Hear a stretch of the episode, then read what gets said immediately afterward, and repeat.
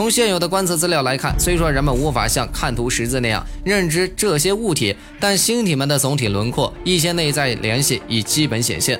看来一切进展的不错。美国国家航空航天局曾声称，银河系内至少有三亿颗有可能孕育着生命的星球，这得益于开普勒太空望远镜得到的数据。他于二零一八年十月退役。开普勒任务原定持续三点五年，由于试用期间人们严格使用燃料，这使得它运行了九年七个月零二十三天。它的任务很艰巨，它需要帮助人们在远近的天空中搜寻围绕其他恒星运行的行星。开普勒发现了什么？他在太阳系之外目睹了两千六百多个世界，指证银河系是行星多于恒星的家园。它有四十多个被称为充电耦合设备的图像传感器组成，每个传感器的分辨率都能为一零二四乘二二零零像素。参与这项研究的人们认为，真实的数字可能会让公开的信息中提到的三亿颗行星表面有液态水的数值跃升至三十亿颗左右。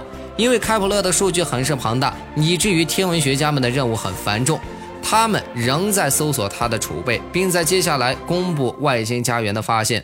这令人兴奋，因为他们计算出这些行星如此普遍又如此精确。